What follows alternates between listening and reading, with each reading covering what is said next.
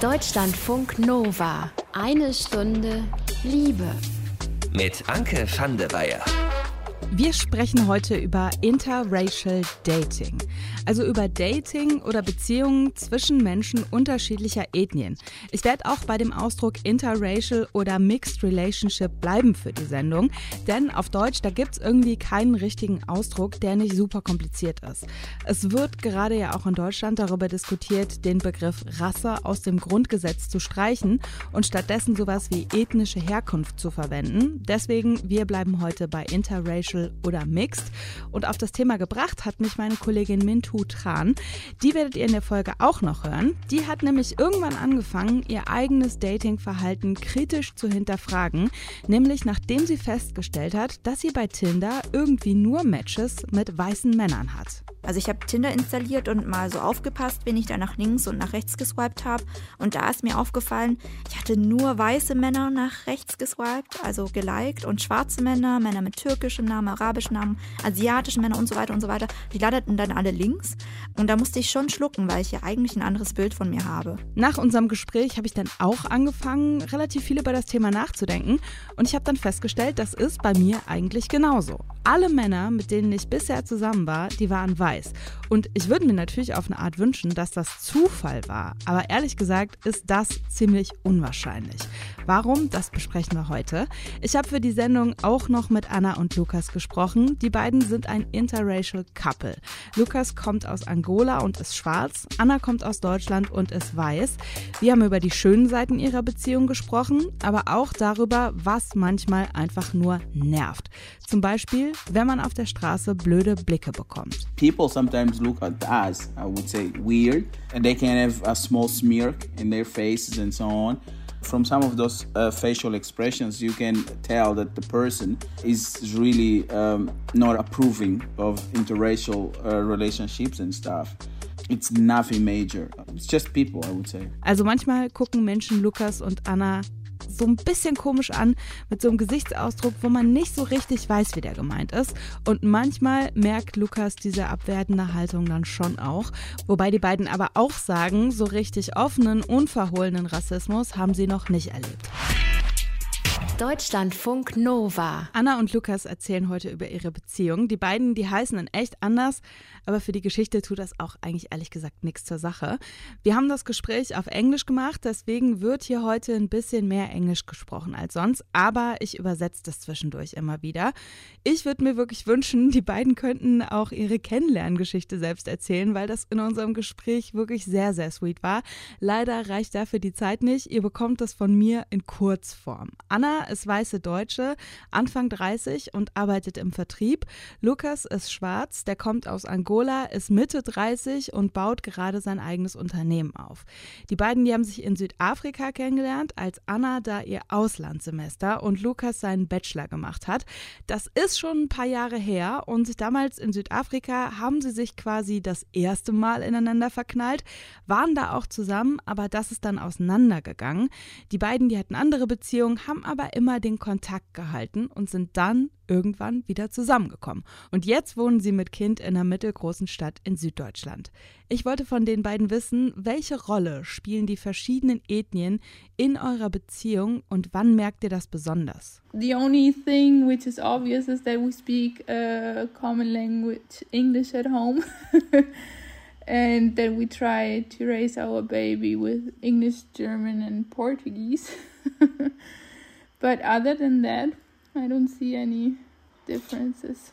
I think in terms of cultural, um, you know, cultural things, I think also the fact that both Anna and I are very, I would say, you know, we have a certain level of education and we have traveled a little bit around the world. We have managed to see, we have had the opportunity to see different cultures and, and interact with different peoples and so on. It plays a role in the sense that we are very understanding uh, with one another. It really, you know, helps to maintain a very well balanced uh, relationship. I would say.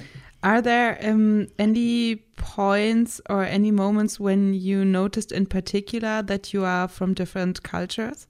Yeah, because the, the, the food is obviously different. the food that she cooks. that's that's about it. I think one of the major difference, cultural differences, really boils down to the yeah, to the food, I would say, you know. Also das Einzige, wo es so richtig deutlich wird bei den beiden, ist bei der Sprache. Untereinander sprechen Anna und Lukas Englisch, ihr Kind ziehen sie aber trilingual auf Portugiesisch, Deutsch und Englisch auf.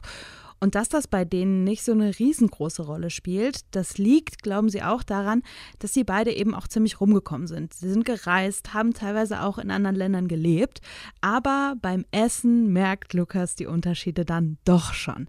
Als nächstes haben wir darüber gesprochen, wie es als interracial Couple in Deutschland ist und ob es Situationen gibt, in denen die beiden ganz besonders merken, dass sie weiß und er schwarz ist. Well, obviously it's not very common. Especially where we live it's it's not a, a, very big city so it's it's not that common to see interracial uh, couples but i think maybe out of there are no major uh, mm. you know barriers or incidents or, or inconveniences i would say. It's it's it's pretty okay. Yeah. Are there um, situations that you remember where you noticed in particular that you are an interracial or a mixed couple? It became super obvious after I gave birth. It actually already started in the hospital where the doctor said something when he was examining our baby. He was saying, Oh, that's typical for his race. And I was just like, Okay. it was weird to hear a doctor talking about race, like race. Oh, he really used the word Rasse and I was like, okay. Weil die beiden nicht in so einer super großen Stadt leben, fallen sie schon auf, sagt Lukas, aber das sind jetzt halt nicht so krasse Sachen. Nach der Geburt ihres Sohnes, da gab es dann aber so eine Situation, da ist Anna echt so ein bisschen die Kinnlade runtergeklappt, nämlich als der Arzt bei der Untersuchung gesagt hat, das und das ist typisch für die Rasse des Kindes. Ja, und der hat da wirklich das Wort Rasse benutzt, was natürlich überhaupt gar nicht geht. Anna hatte mir vorher auch noch erzählt, dass sie in der Schwangerschaft zum Beispiel auch manchmal gefragt wurde, ob man schon weiß, welche Hautfarbe das Kind hat. Ich habe sie gefragt, wie sie auf sowas reagiert hat. It's actually for me. I the first few seconds I was just I didn't know what to say. Actually, I was never really confronted with stuff like that before, and I think that's a super stupid question to ask if you already see which skin color the baby is going to have because it's just an ultrasound. Every sane person knows that you don't really see a lot. So it was a lot of mixed emotions in that moment, and I was kind of paralyzed. but mostly we reacted in, in a gracious way. Yeah. You know, we, we didn't make a, a fuss out of it or try to you know, pick a fight or anything like that at all. Just, you know, we brushed it off, basically. Am Anfang war sie so geschockt, dass sie gar nicht richtig wusste, wie sie reagieren sollte. Und so Fragen wie, ob man auf dem Ultraschall schon die Hautfarbe erkennen kann, die sind ja auch so ein bisschen, naja, sage ich jetzt mal ganz diplomatisch, ne? Meistens sind die beiden da aber einfach ruhig geblieben und wie sie das mit dem Ruhigbleiben schaffen, darüber sprechen wir später auch noch. Gleich geht es hier erstmal um Dating. Deutschlandfunk Nova. Eine Stunde Liebe. Und wir sprechen über Interracial Dating und Interracial Relationships. In Liebesfilmen, da ist es ja oft so, ne, der Held oder die Heldin stolpert unbeholfen in eine ungewöhnlich gut aussehende Person rein. Man schaut sich in die Augen, es macht einmal Boom, es ist Liebe auf den ersten Blick. Jetzt erzähle ich euch nichts Neues, wenn ich sage, das echte Leben, das funktioniert ein ganz kleines bisschen anders. Aber so diese Idee, dass die Liebe außerhalb unserer Kontrolle ist, dass wir uns das nicht aussuchen, in wen wir uns verlieben, ist immer noch stark in unseren Köpfen drin. Ne? Also so nach dem Motto, ey, wir können doch nicht kontrollieren, welche Hautfarbe der Mensch hat, in den wir uns verlieben. Oder? Schwierig, sagt meine Kollegin Mintu Tran. Die ist sich nämlich nicht so sicher, ob das so funktioniert. Ja, eben, das dachte ich sehr lange auch. Also die Männer, die ich gedatet habe, die habe ich halt in der Schule oder in der Uni oder im Freundeskreis kennengelernt. Und dass das alles weiße Männer waren, darüber habe ich mir nie wirklich Gedanken gemacht. Ich komme aus einer Kleinstadt, ähm, ich war in München an der Uni, mein Umfeld war halt mehrheitlich weiß. Ich habe wirklich geglaubt, dass ich halt Beziehungen mit Menschen hatte, zu denen ich mich hingezogen gefühlt habe. Wann hast du das dann hinterfragt? Als ich Dating-Apps benutzt habe. Also ich habe Tinder installiert und mal so aufgepasst, wenn ich da nach links und nach rechts geswiped habe. Und da ist mir aufgefallen, ich hatte nur weiße Männer nach rechts geswiped, also geliked, und schwarze Männer, Männer mit türkischem Namen, arabischem Namen, asiatische Männer und so weiter und so weiter. Die landeten dann alle links. Und da musste ich schon schlucken, weil ich ja eigentlich ein anderes Bild von mir habe. Also ich beschäftige mich schon lange mit Rassismus, sowohl beruflich als auch damals im Studium. Und jetzt merke ich, unterbewusst schließe ich ganze Gruppen von Männern aufgrund ihrer Hautfarbe Farbe aus. Und damit bin ich nicht alleine, das ist systematisch. Inwiefern das? Also es gibt zum Beispiel Zahlen von OkCupid äh, von 2014 und auf dieser Dating-App kann man als Nutzer auswählen, zu welcher Racial Group man gehört. Also ist man weiß, ist man Latinx, schwarz, südostasiatisch, südasiatisch, Middle Eastern und so weiter und so weiter. Und man kann Leute dann anhand des Bildes bewerten. OkCupid hat dann eben diese Daten ausgewertet und da kann man ganz gut sehen, dass asiatisch gelesene Männer und schwarze Frauen die schlechtesten Bewertungen bekommen haben. Also am geringsten geliked wurden. Woran liegt das? Also sind irgendwie Dating-Apps in sich drin schon rassistisch oder so? Also ich würde jetzt nicht sagen, dass die Dating-Apps perfekt sind. Also da könnte man vielleicht noch ein bisschen mehr machen, aber sie können ja auch schlecht kontrollieren, welche Entscheidungen die NutzerInnen treffen. Also welche Gruppen besser und welche schlechter bewertet werden. Dating-Apps spiegeln auch nur das wider, was sich in der analogen Welt eben abspielt. Wie zum Beispiel asiatische Männer und asiatische Frauen im Datingleben und in Bezug auf Liebe und Beziehung wahrgenommen werden. Das hat schon eine längere rassistische Geschichte. Also auf der einen Seite, während asiatisch gelesene Frauen während des Zweiten Weltkriegs und auch während des Vietnamkriegs das Klischee anhaftete, zwar klein und zart, aber willige Sexmonster zu sein, wurden asiatische Männer wiederum in Film und Fernsehen als entmännlichte Personen dargestellt. Ich erinnere mich da an Filme wie Breakfast at Tiffany's und den asiatischen Nachbarn der Hauptfigur Holly Golightly. Ähm, das war dieser Mr. Yuniyoshi, diese hasenzähnige rassistische Karikatur, die auch noch von einem Weißen gespielt wurde, also von Mickey Rooney. Und dann gibt es ja auch noch dieses dumme Klischee über kleine asiatische männliche Geschlechtsteile. Und das ist schon ein ganz krasser Indikator dafür, wie ostasiatische Männer eben in Bezug auf Dating und Liebe und Sexualität wahrgenommen werden. Wie übersetzen sich diese rassistischen Muster, die wir quasi so lernen, ähm, auf die Art, wie wir auf Partnerinnen oder Partner stehen? Also da gibt es verschiedene Ansätze, aber ich habe da einige interessante Experimente von Neurowissenschaftlern mit Ratten gesehen. Ähm, zum Beispiel von äh, Gonzalo Quintana Zunino von der Universität in Toronto. Der hat herausgefunden, dass männliche Ratten, die das erste Mal Sex hatten mit einem parfümierten Weibchen, auch später in ihrem Leben parfümierte Weibchen bevorzugten. Und wenn es um Sex geht, dann sind unsere Hirne und Rattenhirne wohl durchaus vergleichbar. Und die Forscher erklären sich das so, also wenn man seine erste sexuelle Begegnung hat und dabei Lust empfindet, dann werden die Kuschelhormone Dopamin und Oxytocin freigesetzt. Man fühlt dadurch mehr Verlangen, aber auch eine intimere Verbindung zum Sexualpartner. Und sobald dieser Effekt das erste Mal bei dir ausgelöst worden ist, merkst du dir auch die Umstände, die dazu geführt haben, also auch Details des Sexualpartners. Und wenn du diese Erfahrung mit ähnlichen Partnern wiederholst, dann wird diese Prägung auch immer stärker. Und wen wir als potenzielle begehrenswerte Sexualpartner sehen, das entnehmen wir ja auch unserer Umwelt, also auch Medien, Film und Fernsehen. Jetzt ist das also irgendwie dann quasi ganz tief in uns reinprogrammiert. Kann man diese Prägungen auch wieder entlernen oder irgendwie rausprogrammieren? Dazu habe ich leider keine belastbare Forschung gefunden. Forscher vermuten aber, dass man seinen Katalog an Prägungen sozusagen erweitern kann, indem man sich anderen Menschen aussetzt. Ich würde jetzt nicht sagen, zum Beispiel für mich persönlich, dass ich mich auf eine Mission aufgemacht hätte, nur noch BPOC zu daten. Mein Ziel ist ja, Menschen nicht mehr sofort unterbewusst auszusortieren, sondern sie wahrzunehmen. Und ich finde, da wäre es kontraproduktiv, wenn ich aus meinem Liebesleben eine Art Sozialexperiment mache und die Personen, die da drin landen, auf diese Weise entmenschliche. Ich aber versuche, ist mich aktiv, auch durch meine Medienwahl, mit mehr BPOC-Männern eben zu konfrontieren. Also die können ja auch süß und gut aussehend sein. Ich habe mir aber auch keine strengen Regeln auferlegt, dass ich gar keine weißen Männer mehr daten darf. Für mich geht es eher darum, mich selbst zu hinterfragen, die Muster zu hinterfragen und hoffen, dass ich, indem ich mich damit beschäftige, eben mich auch automatisch für mehr Menschen öffnen kann. Aktuell schaffen übrigens immer mehr Dating-Apps den Ethnienfilter ab. Bei schwulen Dating-Apps wie Grindr oder Scruff, da konnte man per Filter schon im Vorfeld ausschließen, dass einem zum Beispiel erst gar keine asiatischstämmigen oder schwarzen Menschen überhaupt vorgeschlagen werden als Match und das wird jetzt geändert. Wie beeinflusst eigentlich das Internet unser Datingverhalten? Das haben sich der promovierte Wirtschaftswissenschaftler Josue Ortega und der promovierte Volkswirt Philipp Hergovic gefragt.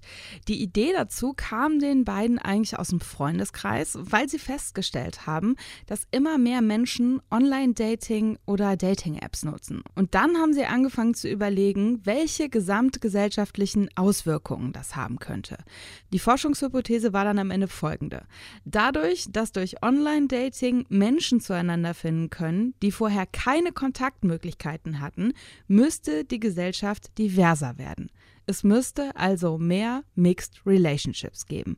Am Ende haben sie es dann runtergebrochen auf Interracial Marriages, also Ehen zwischen unterschiedlichen Ethnien, und zwar in den USA. Die Studie, die ist ein bisschen älter, von 2017, die sagt aber sehr viel darüber aus, welche Faktoren Interracial Relationships begünstigen können, also die Gesellschaft diverser machen. Ich habe mit dem einen von beiden, mit Philipp Hergovic, über diese Studie gesprochen und ich wollte erstmal wissen, was sind die wichtigsten wichtigsten Ergebnisse der Studie? Wir haben gezeigt, dass Online-Dating zu neuen Kontaktmöglichkeiten führt, die früher nicht bestanden haben. Dadurch ist es möglich, dass Menschen zusammenkommen, die vorher keinerlei Chance dazu gehabt hätten. Und dadurch wird es fairer verteilt, wer mit wem zusammenkommt. Und diese alten Cluster werden, wenn man so will, aufgebrochen. Welche Schlüsse können Sie aus den Ergebnissen aus Ihrer Studie ziehen? Unsere Studie war sehr theoretisch angelegt und das Ergebnis war eben, dass mehr Online-Dating zu einer höheren Wahrscheinlichkeit von Interracial Marriages führt. Andere Autoren haben gezeigt, dass aus Interracial Marriages positive sozioökonomische Effekte für die beiden Ehepartner entstehen. Es ist zum Beispiel so, in den, wieder mit Daten aus den USA, dass Kinder, die aus Mixed Relationships hervorgehen, eine höhere Anzahl an Schuljahren absolvieren als Kinder, die aus einem rein lateinamerikanischen Hintergrund kommen.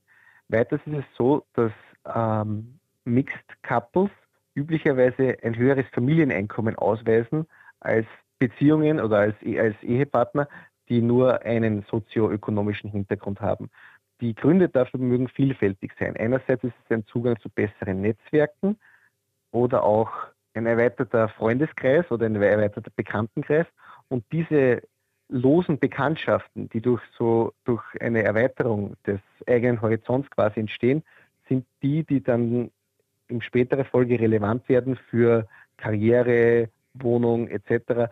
Das kommt sehr stark dadurch zustande, dass man eben eine große Anzahl an Leute kennt und frühzeitig von Möglichkeiten erfährt jetzt mal so ganz doof gefragt, kann diese bessere Ausgangslage, nenne ich es jetzt mal, auch daran liegen, wenn eine Person weiß ist, dass die weiße Person quasi per se privilegiert ist?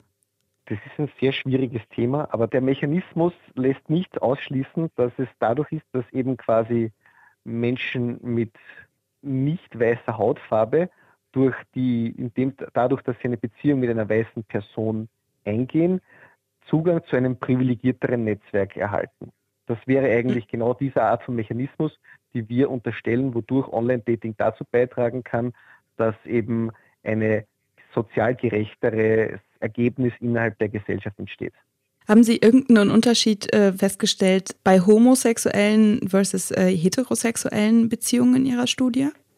Der Mechanismus müsste gleich funktionieren in unserem theoretischen Modell.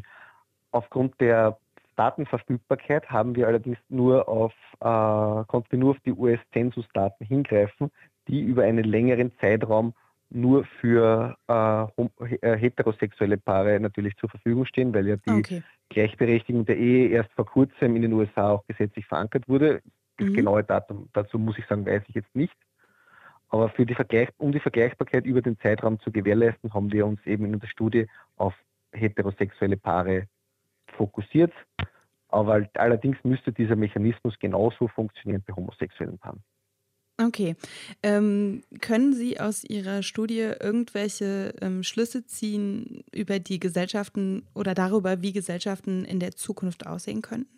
Vor allem jetzt in Zeiten von Corona war es sehr schwierig, Menschen kennenzulernen in den sogenannten klassischen Umgebungen, in Bars, am Arbeitsplatz, im Sportverein, wodurch eventuell Online-Dating ein guter Ausweg war, um soziale Kontakte zu schmieden. Wenn durch Online-Dating-Plattformen gewährleistet ist, dass wirklich ein zufälliger oder quasi zufälliges Matching zustande kommt, dann würde es weiterhin in die Richtung gehen, dass sich Menschen unterschiedlichster sozioökonomischer Hintergründe zusammenfinden können und lieben lernen und dadurch auch der Mechanismus, dass sich eben die Ergebnisse dann durch, durch den Zugang zu den privaten Netzwerken, dass das wieder gewährleistet ist, würde sich alles angleichen.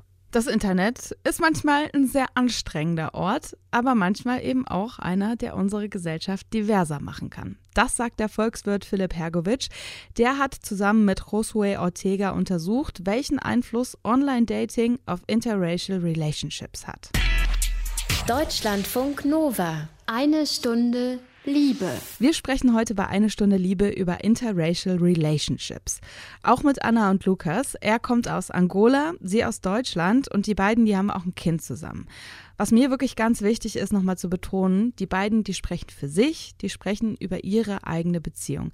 Das Ganze, das hat keinen Anspruch auf Allgemeingültigkeit und die beiden, die stehen auch nicht irgendwie stellvertretend für andere Mixed Relationships, sondern einfach nur für sich selbst.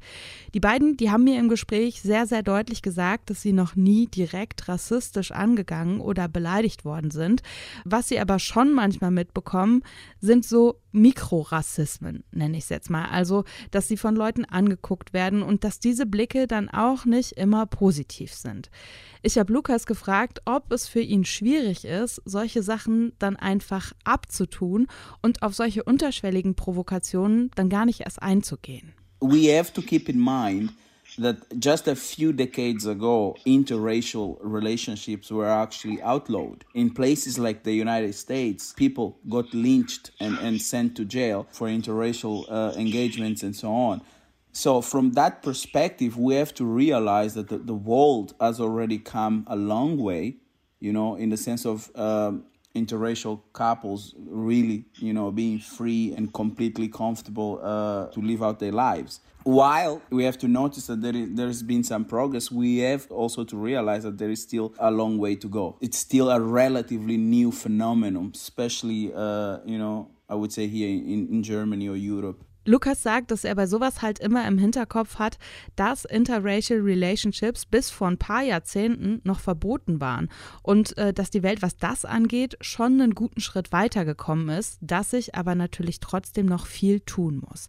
Die beiden haben auch ein Kind zusammen, darüber hat Anna eben schon ein bisschen gesprochen und ich habe die beiden auch gefragt, was es für sie bedeutet, ein schwarzes Kind in Deutschland großzuziehen und auch, ob sie schon irgendeine Idee haben, welchen Einfluss das zum Beispiel auf die Erziehung haben wird. It means a lot to me because you know being black is a blessing, you know. It's really exceptional. It's great. It's a beautiful thing and it's it's the future. How do you plan to educate uh, your child about the cultural background that it has? That's a very good question, uh, Anka, and and there is no easy answer actually because only time will tell. But one thing I can tell you right now is that um, we will uh, teach him to you know, to embrace uh, who he is and to love himself and be proud of his heritage, of, of his uh, cultural background, both mixed, you know, uh, African and European. There is nothing uh, wrong at all with being a mixed uh, baby or, or, you know, so he, he really is gonna be, is gonna grow up really embracing and loving and being proud of um, is. Lukas und Anna, die wollen ihrem Sohn beibringen, dass er sich selbst liebt und dass er auch stolz auf seine Wurzeln ist. Ich habe auch noch gefragt, ob es irgendwelche Sachen bei der Erziehung gibt, die die beiden besonders berücksichtigen wollen, weil es zum Beispiel in der Schule im Geschichtsunterricht gar nicht gelehrt wird in Deutschland oder so. Yeah, yeah, definitely. You know, we have to realize and we have to be honest to the fact that the education system is very Eurocentric, and that's not necessarily good for uh, black children growing up or. Uh, yeah, growing up in, in European societies or mixed kids, whatever names we want to um, use. So, in that regard, then I think is uh, me as a parent me as actually as the African parent, I will, you know, I have to play a major role in giving um, my son a different perspective in telling him that there are also black uh, inventors and so on, and that uh, you know African history didn't start with slavery. There was already African uh, history and civilizations and kings and queens way before uh, the colonial times. And that is important you know to also give him a sense of pride in, in his uh, african heritage Lukas sagt, dass das Schulsystem hier halt einfach sehr eurozentrisch ist und dass das für schwarze Kinder nicht unbedingt was Positives ist. Und deswegen wird er als Vater großen Wert darauf legen, dass er seinem Sohn eben auch beibringt, dass die afrikanische Geschichte nicht mit der Sklaverei erst anfängt und dass es lange vor der Kolonialisierung afrikanische Königinnen und Könige gab und sowas alles. Ein ganz, ganz großes Danke auf jeden Fall an Anna und Lukas, dass sie ein bisschen was von ihrer Beziehung Beziehung mit uns geteilt haben. Ein Liebestagebuch haben wir für euch natürlich auch noch. Da geht es heute um ungeplante Schwangerschaften. Vielleicht hattet ihr auch schon mal einen dieser berühmten Tests in der Hand. Manche von euch, weil sie unbedingt schwanger werden wollten, aber viele auch, bei denen die Vorstellung, schwanger zu sein, eher mit Angst verbunden ist. Weil vielleicht das Kondom gerissen ist, weil das alles furchtbar ungeplant war. Und dann hat man dieses tagelange Bangen. Bin ich schwanger oder nicht? In genau so eine Situation ist Bela mit seiner Freundin gekommen. Wie die beiden damit umgegangen sind und was am Ende dabei rauskam, das erzählt euch Bela jetzt in seinem aktuellen Liebestagebuch. Es war so, dass Manon mich besucht hat für ein paar Tage und direkt als sie am Bahnhof ich sie abgeholt habe, hat sie mir erzählt, dass sie ihre Tage noch nicht hatte. Ich weiß eigentlich immer, wann sie ihre Periode hat, und wusste da schon, okay, eigentlich hatten wir zwei Tage davor Sex ohne Kondom. Da kam dann eh so der Gedanke, Mano ist kurz vor ihrer Periode und ihr Eisprung wird bestimmt schon lange gewesen sein. Wir hatten dann da das Gefühl gehabt, okay, passt alles, hatten also Sex ohne Kondom. Wir hatten dann da am Bahnhof beide ein ungutes Gefühl und haben uns auf dem Weg nach Hause einen Schwangerschaftstest noch gekauft ich war schon so ein bisschen ungeduldig, Manu aber noch nicht. Und wir haben dann erst so nach sieben Stunden irgendwie diesen Schwangerschaftstest gemacht. War dann aber negativ. Okay, cool. Wir hatten dann irgendwie so ein schönes Wochenende zusammen, hatten da dann auch wieder Sex. Und es war schon so ein bisschen aus den Augen verloren. Aber wo sie dann am 33. Tag ihrer Periode eigentlich wieder gefahren ist, wurde es dann doch nochmal sehr präsent bei mir im Kopf morgens. Und ja, ich habe dann auch nochmal gefragt, hey, sollen wir nicht nochmal einen Test machen? Sie hat gemeint, nö, jetzt gerade noch nicht, hat sie da gerade irgendwie keine Lust zu und der Test war ja negativ, also alles gut. Für mich war aber dieses Gefühl, ich wollte nicht, dass sie allein ist, wenn sie irgendwie vielleicht ein positives Ergebnis von diesem Test bekommt und weil sie dann auch wieder weggefahren ist, war das ein ungutes Gefühl. Wo das Testergebnis negativ war, war ich erleichtert. Aber irgendwie war ich mir auch unsicher noch, weil das, der Test war irgendwie ja dann erst einige Stunden später. Ich war mir irgendwie noch nicht so ganz sicher. Haben wir den Test gerade richtig gemacht? Wir haben irgendwie den günstigsten gekauft. Und da habe ich so gedacht, ach scheiße, hätte es doch vielleicht, vielleicht haben wir ihn gerade zu lange reingehalten oder irgendwas hat nicht gestimmt. Also ich war mir nicht ganz so sicher, ehrlich gesagt, in dem Moment, wo das Ergebnis, sondern es war so, okay, ich warte jetzt ab, bis sie ihre Tage hat und dann ist erst so eine Klarheit. Also es war noch nicht so, eine ganze, so ein ganzes Entspannen. Ja, wir haben dann uns entschieden, keinen zweiten Test zu machen und Manu ist zu sich nach Hause gefahren. Am 34. Tag haben wir dann abends aber nochmal lange telefoniert. Ihre Periode hatte immer noch nicht begonnen und wir hatten beide ein Gefühl von, okay, wenn Manu morgen zu ihrer Frauenärztin geht und nochmal nachschauen lässt, was machen wir dann? wenn das Ergebnis positiv ist. Wir haben dann eine ganze Weile geredet und nochmal uns klar gemacht, okay, was wollen wir, wie gehen wir damit um. Mano und ich haben glücklicherweise eine sehr ähnliche Meinung zu dem Thema. Für uns ist es einfach wichtig, dass wenn wir uns für ein Kind entscheiden, dass das eine bewusste Entscheidung ist. Und das wäre es in dem Fall nicht gewesen. Und deswegen hätten wir da gesagt, nee, das ist jetzt gerade nicht richtig. Und auch wenn wir längerfristig drüber nachdenken, also wir sehen gerade von uns beiden in den nächsten zwei Jahren das jetzt nicht so, so präsent bei uns beiden. Obwohl wir uns lange davor drüber unterhalten haben, was machen wir dann eigentlich, wenn es zu einer Schwangerschaft kommt, war es in dem Moment dann doch nochmal eine Unsicherheit. Und für mich als Mann war dann auch nochmal so, wie viel kann ich meine Meinung hier jetzt kundtun? Welchen Stellenwert hat die? Weil es war klar, ich habe dazu eine Meinung, aber im Endeffekt ist es ihr Körper und sie kann entscheiden, was sie machen möchte. Soll ich überhaupt meine Meinung dazu sagen? Und dann am 35. Tag habe ich dann morgens eine SMS von ihr bekommen. Guten Morgen, Bela, ich habe meine Periode bekommen. Uns ist beiden ein Stein vom Herzen gefallen und ich kann sagen, so schnell werde ich nicht mehr wieder ohne Kondom Sex haben. Danke an euch fürs Zuhören. Abonniert uns wie immer sehr, sehr gerne da, wo es Podcasts gibt. Und wenn ihr Rückmeldungen oder Wünsche habt, einfach an mail.deutschlandfunknova.de schreiben. Ich bin Anke van der Weyer. Ich sag Tschüss. Habt's gut. Deutschlandfunk Nova. Eine Stunde Liebe. Jeden Freitag um 20 Uhr. Mehr auf deutschlandfunknova.de.